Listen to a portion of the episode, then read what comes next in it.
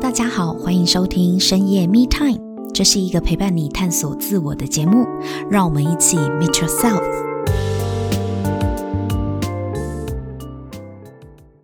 Hello，大家好，欢迎收听深夜 Me Time，我是沐晨。今天我们邀请到的来宾呢是百万自由农妇的柠檬。Hello，柠檬，大家好，我是柠檬高月婷。上一集呢，柠檬有跟我们分享到他是如何从台湾前五百大上市柜的企业资深经理，而且是在做跟数字相关、写程式的、做市场调查这样子的工作专业领域呢，毅然决然的离职，然后现在呢是在台湾有一块一千五百平的农地，做快乐的自由农妇，而且他的财富能量也是非常丰盛的哦。我们接着就来讨论。在他离职之后的创业第一年，他原本呢是充满着信心，想要推广绿屋顶计划的。但是呢，发现其实未来的路还是非常的迷惘哦。其实刚离开职场创业的人，多少都有这样子忐忑不安的心境，尤其是在一开始，因为你很容易会怀疑自己到底离开职场的这个决定对不对。毕竟以前有。固定的收入，这样子安稳的生活是真的比较有安全感。嗯。可是，既然你想要走自己的路，你想要出来创业，你就必须要去承担包含不安的这种风险。嗯。所以当初啊，因为柠檬也有说，其实，在你跟先生的本来都是双薪家庭，而且是双主管，你们两个都是主管嘛，先生也是科技业的工程主管嘛，对。突然少了你这一份收入，不至于说活不下去或立刻有经济危机，但老实讲，对于生活支出也就是打平而已啦，也没有说太有余裕。那你怎么样克服自己对于金钱上的恐惧呢？那时候是真的就是。虽然没有立即性的那种米缸没有米的那种焦虑，可是其实心心境上的那种那种恐惧真的是蛮巨大的，然后也很怕说。如果就是有一些不可控的事件，嗯，意外的事情，如果一发生，其实就没有余裕，或是没有空间可可，就是没有足够的一个 backup 可以去去承担这样子，所以那时候是非常的恐惧的。那那时候我有跟我先生也聊这个事情，那我我觉得那时候蛮感动的是，我先生说他他觉得其实之前我的一些身心状态，嗯，其实。不开心以外，其实我其实他有感受到我其实充满了蛮多的愤怒。我自己后来回头去想，这个状态是因为我的不快乐，我很愤怒，我自己对我自己。怎么把自己搞到这个处境的那种愤怒，大部分是对自己的愤怒。其实，其实后来才清楚的，因为当时就是有一腔怒火，然后呢，对周边 在气什么？对，在气什么？然后就是小事情就会很生气。我觉得其实就是在对自己的一个抗议，就是回头才有意识到，其实就是对于自己的怎么让我自己这样，怎样，就是让我自己在那种不是我自己要的那种。那种状态里的不爽，就是找不到你要的是什么啊？对，就是说要离职的也是你，对，然后你老公也支持的你，对，你到底还在不爽什么？我也蛮困惑的。对，类似像这样子，但其实更最挫折的是你自己，因为你开始也到了另外一个迷惘嘛。心底的深处是这样，但是因为那个好强的个性，会让自己用愤怒来呈现，来武装。对，可是其实底层里面，心里的很底层里面，的确是很沮丧跟怀疑啦，也有很多自己怀疑。那后来呢？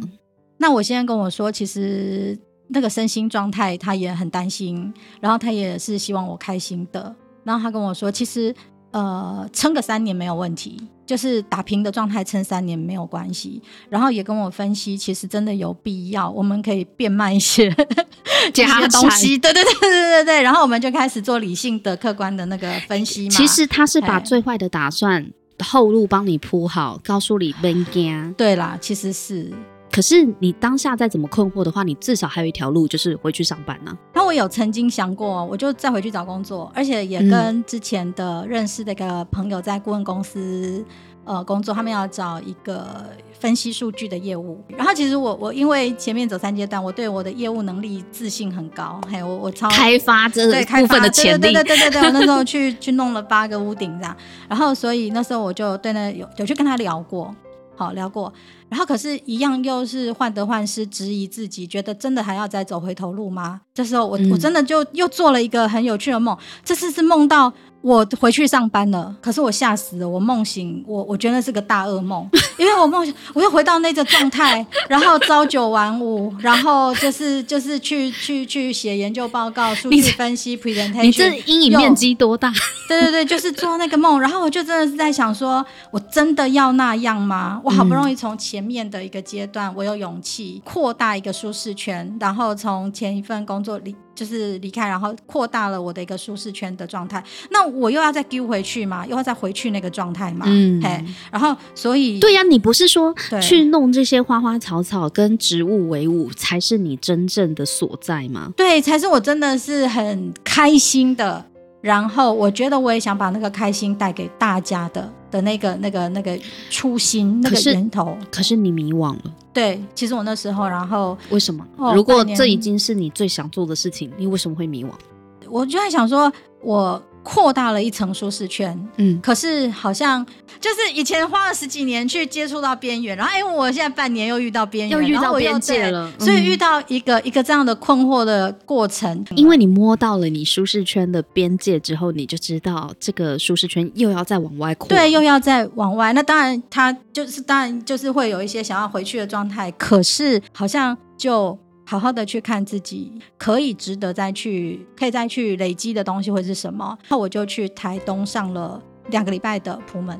我可不可以这样说？就是当你发现你生活又遇到了一些你没有想过的挑战的时候，嗯、然后你意识到了你自己等于你要升级了，你已经是这个 level 的顶级，已经到顶了，你要再往下下一个 level 再更升上去的时候，现在这个形容蛮好的，就这跟爬楼梯一样。当时是很差的啦，嘿，但是现在回头去看这个形容，我觉得蛮好的。当时肯定的啊，当时就不知道说我我到底要往哪里走。对，那后。后来呢？你看，想就是往前这个概念哈，看自己哪里不足就去学什么，对，缺什么学什么，对，不知道要往哪里走，对，往前就对了，对。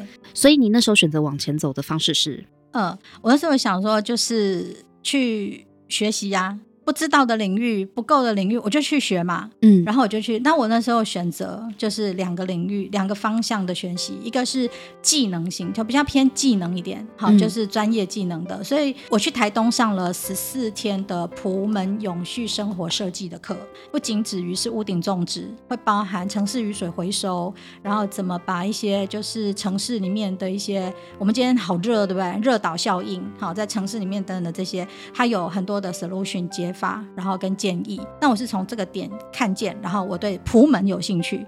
那另外的一个系列的课程是比较从自己的心灵，就是比较是自己内在的层次的部分，我去选择上了智权工作坊。嗯，好，那就是它比较是往内看，探索自己更深的内在，然后去了解自己的一些驱动力。嗯，然后去看见自己力量的可能性的这样的一个课程，嗯嗯、有一些焦虑绑着我，或是不开心绑着我，或是愤怒开始压开的时候，嗯，到底这些是怎么回事？嗯、我怎么去运用这些这些力量，跟到底去面对，想要去了解这些东西是怎么了？我自己不要让内心对，不要让这些阻碍你就对了。对，其实其实那时候有很多恐惧在的时候，其实就是一直在想。怎么会这样？很厉害，同时修内功跟外功，所以这半年有一点像是你的 gap year 吗？有有像这样子的经历，对于你后来的规划有什么样的转折作用？我，我觉得它影响很大哎、欸。嗯，就是我去普门上课，然后上完那两个礼拜之后，因为我我觉得我很喜欢那个状态，因为在台东的那个好山好水的环境，然后我们非常自然的一个基地，普门基地上课。嗯那我就跟老师说，下一趟的那个课程的那两个礼拜，你就回去做志工。对，我就回去做志工。嗯、我们叫追卡，就是就是回去就是当小跑腿，然后帮忙做很多事，就认识了我这块土地的邻居。我这块土地的邻居是一对，就一对夫妻。嗯，然后他们其实在做心理咨商的心理咨商师。那他们买了那块土地的时候，隔壁也要卖，是同一个地主，也想要卖那块地。然后因为他们希望找到好邻居，嗯，然后我们是爱护土地的邻居，不要做不要呃用化肥，不要撒农药，不要喷除草剂的好邻居。那因为我们都是一起学普门的，所以他就就一直鼓，就是一直跟我推荐。呃，我去看了土地，我也很喜欢。然后更有趣是那个地主，他其实是澳洲人，他回澳洲了，那他是急着想要出手，嘿，因为他想要就。回去澳洲了嘛，所以其实那时候我觉得很 lucky，很 lucky 的用算便宜的价格取得了这块土地，就邻居介绍这样子。对对、嗯，哇，所以你真的是意外，因为好邻居的介绍，然后就获得这个土地了。对，那这个土地你当时买它，你有想过要买来干嘛吗？我就想要有一块可以自己自由去运用的土地，然后因为我以前很喜欢看那个日本。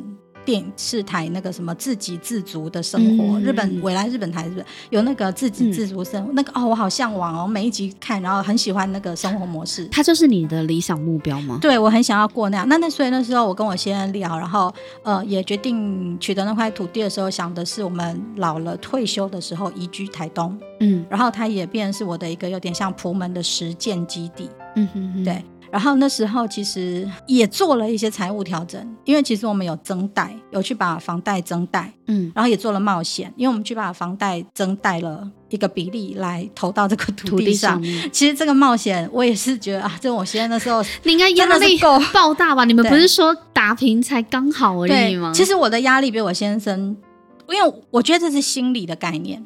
我其实从小的家庭环境是精打细算，是一个比较没有那么富裕的。我们家是做生意，然后开花艺工，就是比较没有那么富裕，所以我对于金钱的部分的不安全感是比较强的。嗯，那我现在其实他比较安稳啊、哦，对。然后，所以那时候我我其实是也很犹豫，很犹豫。可是我好想要嘛，哈。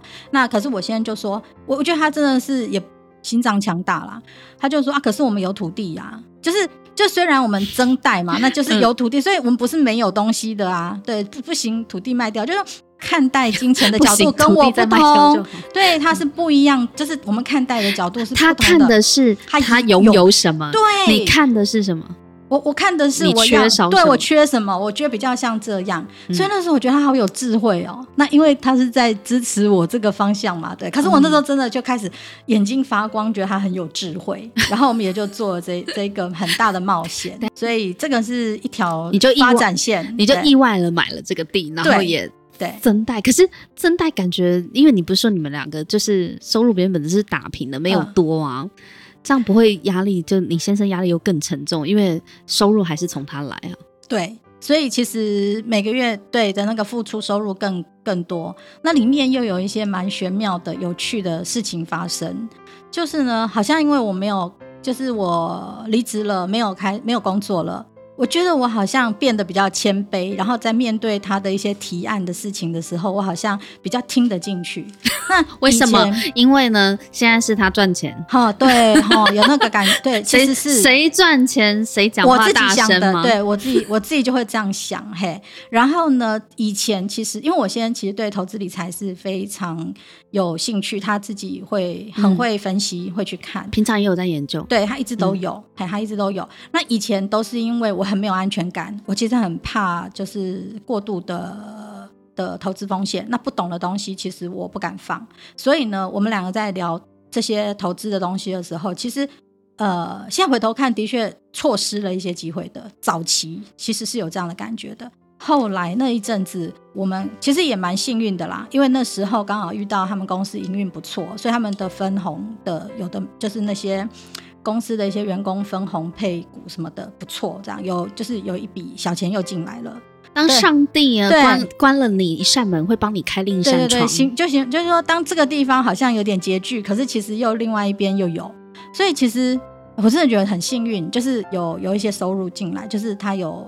公司的一些分分润这样，以前是他想投资你都不准，是不是？呃，很高比例的觉得说不要不要，很怕这样子。那后来当你没有收入的时候，他想要投资你都说好。那他那时候跟我讲说，因为其实那一笔钱下来增贷的贷款是逐月付嘛，那那一笔钱是一笔嘛，对。那所以我们那时候就想说。约略抓，反正付得出贷款就好，开始相信说后面是老天会照顾我的啦的那种心情，开始慢慢的受，就是比较能接受这样的说法，或是不怕这样。然后所以我们就呃有一笔钱进来的时候，我就他就跟我聊，那我们来试试看做一个他想要做的投资。那一次我就没有。问很多很多东西。以前我们他有一些投资计划的时候，我会问很多很多很多东西，然后我会用很多角度一直去看风险，然后最后都说不要好了啦。最后都被否决掉，常常会是否决，对，会比较多那样的状态。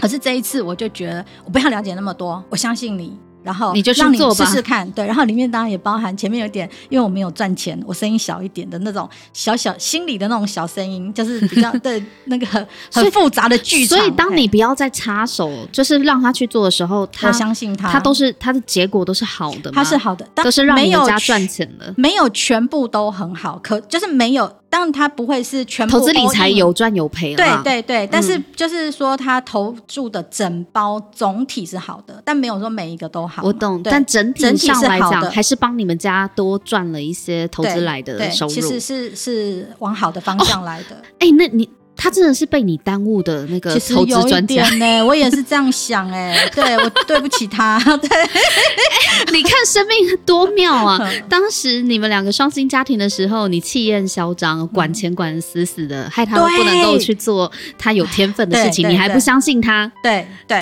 对，可是当你真的离开了职场，不管什么原因，总之你觉得你自己就是呃不要那么多意见，就放给他去做。哎。结果很好哎、欸，对，哎、欸，其实有的人反而在那种状况会管更多，对不对？那我也不知道我为什么会就是那个时候反而是这样，因为你刚刚说你你谦卑啦，对，好像对，就是、你就觉得你自己现在家里经济不是你在扛，你就小声一点了。哎、欸，里面我记得那时候我心里有想说，哎呀，我。我要去买一块这样的地，他都愿意让我去买的。他不过就是要去做个小投资，我为就是他就是要去投资，我为什么不让他去？也都会开始。其实我还是很计较的人呐。其实你觉得你欠他，对不对？有一点。其实那时候就是一直觉得自己，就我还是会在那边天平那边算来算去。可是，可是我我我觉得就是比较看得见他啦，对，嗯、比较看得见他的价值。所以看起来你不觉得很妙吗？你一直对金钱是有恐惧的，嗯，对，或是感到心里有压力的。嗯、可是其实老天爷透过另外一种方式，让你们其实生活也 OK 的啊。对，而且是还可以累积比你想象不到的财富。对，其实是就是你没想过从这来吧？对，因为以前我就是只有想到就是乖乖上班领薪水，嗯，才是。Income 的来源，嗯，可是现在开始会觉得多元，就是那种多元可能性的的来源。其实这块土地也有为我赚钱呐、啊，哎、嗯，因为因为其实这几年台东的地价上来很多，我是没有打算要卖，嗯、但是其实我也没有把它卖掉，然后赚到钱嘛。可是那个心里的那种安心感，所以其实一切都是来自于我我自己后来回来想这些，就是心理的状态。因为我也没有卖掉，然后获利钱进账户，什么都没有啊。可是你觉得心里就觉得对，而且那种丰盛的感觉就不一样。对对对，就是有就是安全感，然后心里觉得很。丰盛的那种，因为那土地权状的名称是你的名字。是啊，然后看着它增值，心里就默默觉得嗯很好。但其实你也没有卖掉啊。对啊，其实没有啊。那也而且我不打算卖。应应该是说实质的金钱并没有真的在你的户头，但为什么你的心里就感感到安全？对，我就想讲这个，就是这也是我自己觉得很妙的地方。然后开始去，就是一直去。想这些事情到底是怎么了？一种心灵、心理的一些状态。哎、欸，我觉得真的很妙哎、欸，因为如果你没有放手，让你的老公有这个自由，他去做他想象的规划、理财的规划，嗯嗯嗯，根本也不会有像他现在从投资而来这么稳定，而且其实。你老公也退休了嘛？嗯嗯，对不对？去年三月，对，去年退休，而且你们现在所拥有的这个呃财富的余裕，是可以让你们两个五年都可以，就是真的可以去游山玩水，财富自由这样子的一个阶段。但你知道，要放手的那一刻，就是那个决定的点是最难的。对，嗯，那你是怎么样去看到自己有这些恐惧，或者是？呃，你你发现自己其实人生可以有不同的选择呢？这个部分就是比较像内功的部分，因为刚刚才提到，就是说，其实我也没有卖地，我的心里就是怎么会那个感受不一样？对、嗯、我并没有真的有钱进户头，可是我我心里的状态就是很不一样，安全感，安全感何来？然后我的那种恐惧感为就是何来？等等，就是会想这些。那其实也。就是在工作坊里面，让我看到了很多这样的部分。那里面有一个东西是最触动我，让我感受非常强烈，就是我们去看自己的阴影的那一块。好，因为我们我我自己在工作坊里面看见的很大的阴影，就是我的最大的阴影就是像我妈妈，我非常抗拒像我妈妈。为什么？对，因为我妈妈很强悍。我妈妈是，哦，你抗拒强悍这件事情。对，我很呃。抗拒，我很不想像他，因为我不喜欢像我不，我觉得他很强悍，就是抓着家里很很强悍，让我爸爸好像无法喘息。嗯。可是我也看见了，我在跟他一模一样耶。对啊，我那时候才意识到我跟他一模一样。然后当我意识到我跟他一模一样的时候，我超崩溃的，然后我超、嗯、感觉很不舒服，对，对，很不舒服。嗯。当时很不舒服，可是后来就回头想说，我可以有选择。对，嗯、就是就是我知道了，我可以有选择。然后，不管是强的那一面还是柔的那一面，我都可以。就是我我知道我在我是怎么回事了。然后我可以，就是当我看见强，我也就看见柔了。要有光才会有影啊。对，就是可以说影嘛。那我看见影子的，我也知道阳光在那边的。然后我也就哦，原来就是这些东西都是在一起的。我我自己觉得，妈妈喜欢大哥，爸爸喜欢弟弟。然后我觉得我们家就是我自己觉得哈。就是重男轻女，嗯，好，然后呢，我觉得我需要很强去争取争取眼光跟资源，哦，然后我很不要输，嗯，我觉得我就是要赢，就是要，就是我我要用很多东西去争取目光，嗯，然后我需要那些，就是我的价值是来自于我的很多赢，打赢一场一场的胜战，跟获得一场一场的功，你要战功彪炳，功勋，对对，你要有功勋，对，才会有目光，对，才会被注意到，对。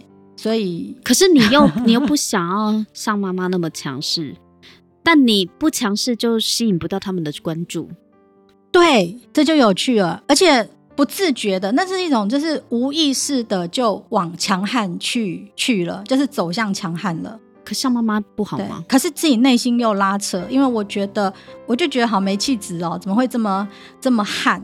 然后我我举例哦，我们年轻的时候，我们家被倒会，嗯，然后。我妈妈叫我爸爸去 讨债，我爸爸不敢去，嗯、所以我妈去讨债、欸嗯。然后那时候我们的想法会认为是妈妈好像泼妇骂街去抢去讨债，我那时候是这样认为的。可是我我我其实也是有讨回来吗？有，他有用一些方式，就是所以证明有效有，有效。但是但是我们会看那个面嘛，就是会觉得说怎么会这么的这样好吗？不不不上骨子里就学，潜意识里就学到这个，哎，要这样这一套，可是又不喜欢，又又觉得又不认同。如果我这样子，然后我也认同，可能会好一点。可是我就是发现，然后哎，我也找了一个老公，跟我爸有点像的，就是很乖、很很听话。然后哎，我们家都是我去杀价的没，没有，那就代表 你你会喜欢你老公，是代表其实你心里是真的喜欢比较平和一点的这样子的相处。是他真的就是一个平衡。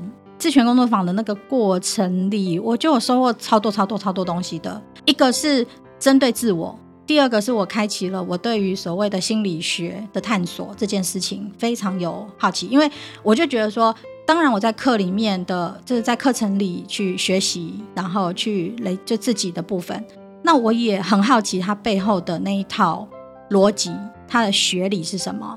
那我们在工作坊里面比较学的是应用面，我就会对于这些学理的探究我非常有兴趣。你想要再了解更多，对自己又找了很多心理学的书来看，然后你就往走向自我探索、心理探索这方面去研究 了。对，然后也去结合所谓的园艺治疗，去探索园艺治疗的这个部分的可能性，嗯、然后。我对于心理学的浩瀚跟 伟大，我真的现在非常推崇。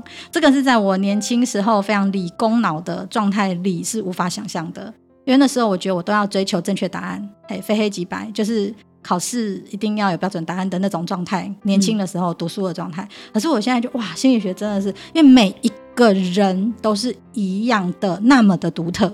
你有听到那个？就每一个人都是独特的，可是每一个人都是一样的，因为他们都一样的独特，都有独特就对了。我觉得这句话很吸引我，就是。又拉回到台东的现场，这块地它是背山面海，然后背后其实是都兰山面对太平洋。嗯、都兰山其实它有一个名字叫做美人山，它是对美人美人卧坐卧的一个形状，这样躺着躺着，对它的山形是这样，嗯、然后也是一个女性能量很强，就是温柔的力量很强的，哦、然后很温柔的一座山，对，很温柔的一座山。怎么说？那座山给我很。大的感受，呃，就是这块地其实那时候取得的时候是一块荒地，就上面都没有东西。嗯、然后我这三年就慢慢的去开垦，然后我们去申请盖了一个小屋啊、嗯哦。那我记得那时候小屋的主架构盖好的之后，嗯，我就坐在那个小屋的后门，然后坐在一块大石头、大树、大榕树下的石头，然后面对着都兰山，坐在那里看。他不自觉的，我的整个就泪流满面，真的就是看着看着就。对对，就是整个就是不是痛哭哦，是就是眼泪就是不停的缓缓的流下，对，就是一直流，一直流，一直流。然后我心里真的是充满了感恩呢。你想到什么？就是是感动的眼泪都有，感动感恩。我觉得一路走来，然后。就是感谢自己带着自己愿意去做这些冒险突破，然后走到现在这个状态。然后我现在在这里有一间小屋，然后我朝我自己要的自给自足的路在前进。然后原来走这么远了，然后原来我拥有了这么多了，然后非常的就是很感恩，然后非常的感动，说就是看到那个山就是这么的照顾我，就是一直。在那里就镇守着，然后照顾着我的那种感觉，你好像跟都兰山连接上了，对，是不是？其实是，哎、嗯，一个是我想到我爸爸，嗯、我总觉得是他引领我到这里来的。嗯、第二个部分就是，我觉得我好自由，你知道，骑着摩托车在那个台十一海岸线，右边很美，右边是海，海、嗯、是海，太平洋那个海，然后左边山，对，然后整个。你去过，你知道吗？环岛的时候，我最喜欢那一段。你知道，你知道，我在想说，人生夫复何求？我可以这样，我骑着摩托车，哎，我就是抱着欧巴上，超爽的哦，那种感觉，对，就这样，你很开心。对，我觉得好像也是因为爸爸花艺的这个手艺呀，但让我接触就是跟自然啊、跟植物有关，我都觉得是有这个种子在。会很想念爸爸啦，然后也会很感谢这些东西。你爸爸如果知道你买了一块在台东都兰山前的地，他应该也会觉得很开心。嗯，我觉得他有跟着我。嗯，都兰山怎么样连接到你内在的柔软的力量？其实，呃，当然，就大家去形容说它是美人山嘛，那也就提醒我去看这些东西。那所以我也就再去想，这到底是一个什么样的意义？就是所谓的柔软的力量。好，温柔的力量到底是是什么东西？那跟我过去可能是走强悍模式去去去取得一些我要的东西的方式，我是不是有不同的方法？人生真的只有一套拳吗？好，类似这样。所以呢，就去了解这些东西，然后我就觉得啊，原来其实真的有很多，就是容许自己放下轻松，然后容许自己去去在。呃，想就是在一些开心的事情中去得到灵感，很多的容许跟宽广跟拥抱柔柔软性的，比较像妈妈的怀抱的那种。可是你妈很强悍呢？哎，对了对了对了，不不是就是哎，好好好好笑哦，对对对对对，因为你刚刚讲说，其实你发现你内在同时兼具刚柔并济嘛，对，就是你有强悍的那一面，你也觉得你也有柔软那一面，但以前你不选择用柔软那一面，甚至很抗拒使用它吗？嗯嗯嗯，为什么？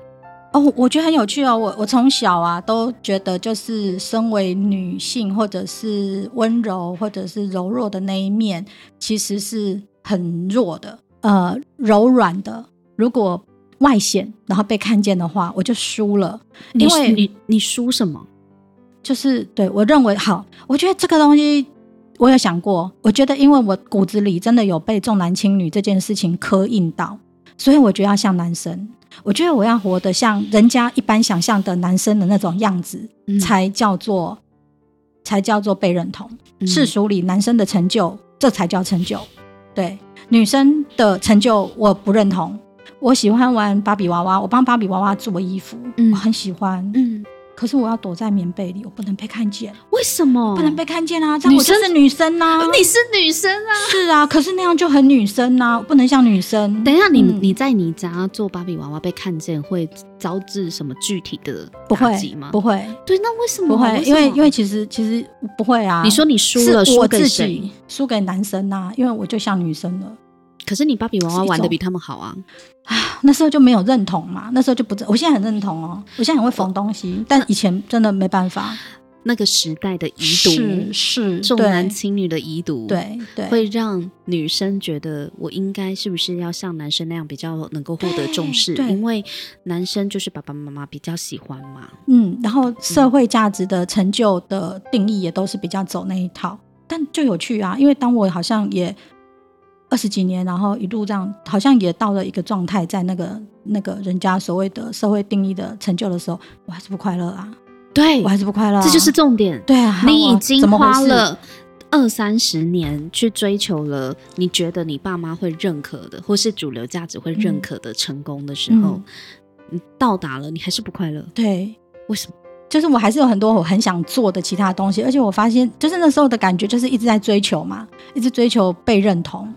一直追求我要成功，人家的认为说，呃，要赚钱，要有一个好的职位 title，然后要更更小的时候要读书，要考好学校，就这些。然后你达到了，一步达到达到，不快乐，然后你放掉了，你要面对很多人对你的质疑，是什么让你克服那些主流价值观的声浪对你的质疑？就是我当我开始意识到，我其实应该最要面对的是我自己。是我自己不认同的啊！是上一集我们讲到的那个蔡妈妈的启发吗？对，对，其实其实就是点点滴滴这些，它里面就是很强大的是，其实都是我自己想的啊。其实是我自己认为不认同。就像我在那边玩芭比娃娃，其实我老实讲，我玩芭比娃娃，我爸不会说我不好。嗯，其实我兄弟姐妹也没有人嫌弃我，就是我自己不认同。嗯，那你什么时候发现，其实柔软的力量它不是输了呢？就是我会放下输赢的思维。对，因为我以前太看重输赢，好，就什么都要赢。那现在对我而言，就是当我运用了一个这样所谓的呃温柔的力量，然后一个我的一些女性特质啊，然后我的一些 就是。强硬以外的那那个部分的运用的时候，柔软的，对，我会多打一套拳呐、啊，嗯、那一套拳我也收获很多啊。用在哪里很好用吗？对啊，我跟我老公撒娇，我可以得到很多东西呀、啊。你以前不撒娇的吗？很不会耶、欸，对啊，你以前是战士啊，对，我以前是战士，标兵的战士，对对对对对，嘿，我很少撒娇，对，然后就是当这一套拳其实会为你带来好处的时候，那你，所以我觉得不是说。以前那个东西，那那也还是在，就是我抢的我还在，他也还是让我战功继续部分。对，可是我觉得是多一套，这两套我觉得现在这样子运用起来超好的。我现在真的觉得啊，很好用。该撒娇要撒娇，不就心理的障碍很高吗？就是你做了，然后其实也没有你想象的被耻笑，或者是没有想象的那么不好，嗯、或者是被耻笑又怎样，有效就好了啊。就慢慢去锻炼，然后就 就就是从结果，然后也觉得有效，然后就。哭一哭何妨呢？我以前不哭的呢。对，我好难想象，你跟我讲你看了多兰山在掉眼泪，我想说这不是我认识的你啊！不哭不哭，因为哭了，以前好理性哦，哭就输了，哭就输了，哭就示弱了。是以前是遇到再大的挫折，绝不轻易掉泪。对，可是当你后来发现，哇，眼泪这样子带自己洗涤，然后给自己发挥，我真好难想象，这是从你嘴巴讲出来的。对哈，很难想。对，我可以懂了，你嗯，你现在真的开启了你。另外一面不同的，嗯，像你形容的另外一套拳法，对对对，可能是以前不熟悉的，嗯，可是其实它很好用，而且它本来这个温柔的力量就是在你身体里。对呀，那我觉得我没有不欣赏我强悍的那一块，没有啊，对，你只是以前比较擅长用这一块，对对对。然后我当我会了这一块，我觉得真的是太开心了。我觉得是应该是你生命的宽度啊，拓宽了。那我在台北，其实屋顶还是有在种植。那现在就是以前的公司的屋顶还有在，OK，那个屋顶呃菜园还有在。然后我自己自己居住家的楼上的那个，我平常也都有在整理。然后我后来在屋顶养了鹌鹑，啊，就可以收鹌鹑蛋。听完了柠檬今天跟我们分享他的一个转职的过程，还有人生创业的一些心路历程，也让我发现。柠檬真的是一个很勇敢的去把自己的理想付出实践去行动的人，而且当然这中间你一定会遇到你从来没有想过一层一层的关卡哦，你其实迷惘一直都会在的。过过到了下一个阶段，像他这一集有跟我们分享，舒适圈扩大，你还是会走到边界。走到边界的时候，你就是会遇到一些困惑、困难或或障碍或挫折，但那也代表你必须要提升自己，才能够再把舒适圈再往外推，做自己喜欢做的事情，跟。如果你喜欢做的事情是跟主流价值可能不是那么的符合的时候，比如说柠檬，你就是对于大自然、对于土地、对于植物有着非常高的热情，这个才是你心里面觉得是你的归属嘛。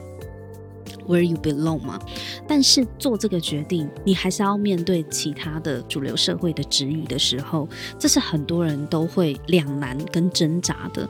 但是回归到柠檬自己的启发，你还是发现一切都是关乎你怎么看自己，跟别人其实一点关系都没有，而且别人可能对你的评价，有时候是活在你的想象里而已。因为别人不一定真的如你这样子想，而且别人怎么想真的也不是重点，因为人生就你在过嘛。嗯，对啊，所以我觉得这是一个对我来讲是还蛮感动的一个故事哦，就是生命引领你做出了你认为对你自己最好的选择，然后你现在也活在，你现在回看五年前，你现在是不是活在五年前你向往的生活里？是，对。对呀，但如果你没有跨出那一步，你怎么走到这里？如果你当初还抓着，呃，我一定要在公司才有收入这样子的恐惧的话，你不可能开启后面那么多奇幻的旅程。对呀，好哦，我们真的很感谢柠檬跟我们分享这一段精彩的故事。好，那我们再一次谢谢柠檬，今天这一集就跟大家分享到这里，我们下一集见喽，拜拜，拜拜。如果你喜欢这一集的内容，请帮我们在 Apple Podcast 留下五星评分和留言。如果你对自我成长的议题感兴趣的话，请订阅深夜 Me Time，我们每周三都会更新。给自己一个安静的时间，让我们陪你倾听内心的声音。